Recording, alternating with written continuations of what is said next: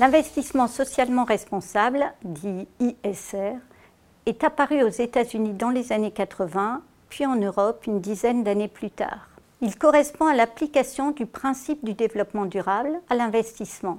Il s'agit, autrement dit, d'investir dans des entreprises qui intègrent les dimensions sociales et environnementales dans leur modèle de développement, et ce, quel que soit leur secteur d'activité. Du point de vue des investisseurs, cela signifie intégrer dans leur choix d'investir d'autres critères que les critères financiers. Ces critères, qualifiés par défaut de non financiers ou d'extra-financiers, sont quantitatifs ou qualitatifs.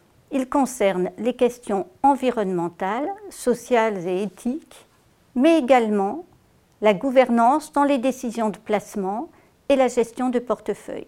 Certains, comme ceux portant sur euh, la consommation d'énergie ou la formation des salariés, sont communs à toutes les entreprises. D'autres sont spécifiques au secteur d'activité, car les enjeux de durabilité diffèrent selon les secteurs. L'ISR revêt deux principales formes, les fonds socialement responsables ou de développement durable, premièrement, les fonds d'exclusion, deuxièmement. Voyons premièrement comment fonctionnent les fonds socialement responsables ou de développement durable. La démarche consiste à sélectionner les entreprises en intégrant classiquement des critères de performance financière, mais en y ajoutant des critères sociaux et environnementaux. La démarche est donc inclusive et les fonds sont dits best in class. Ces fonds sont majoritaires, notamment en France.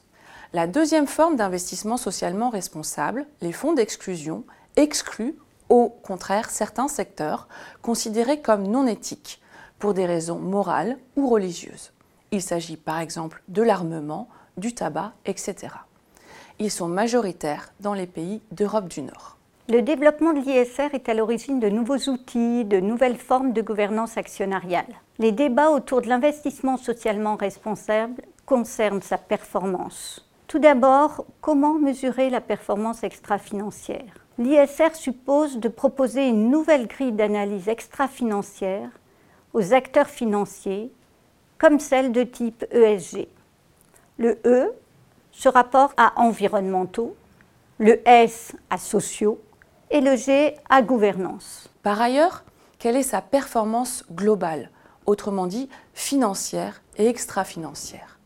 Enfin, L'intégration des critères extra-financiers implique-t-elle une baisse de la performance financière ou au contraire l'alimente-t-elle?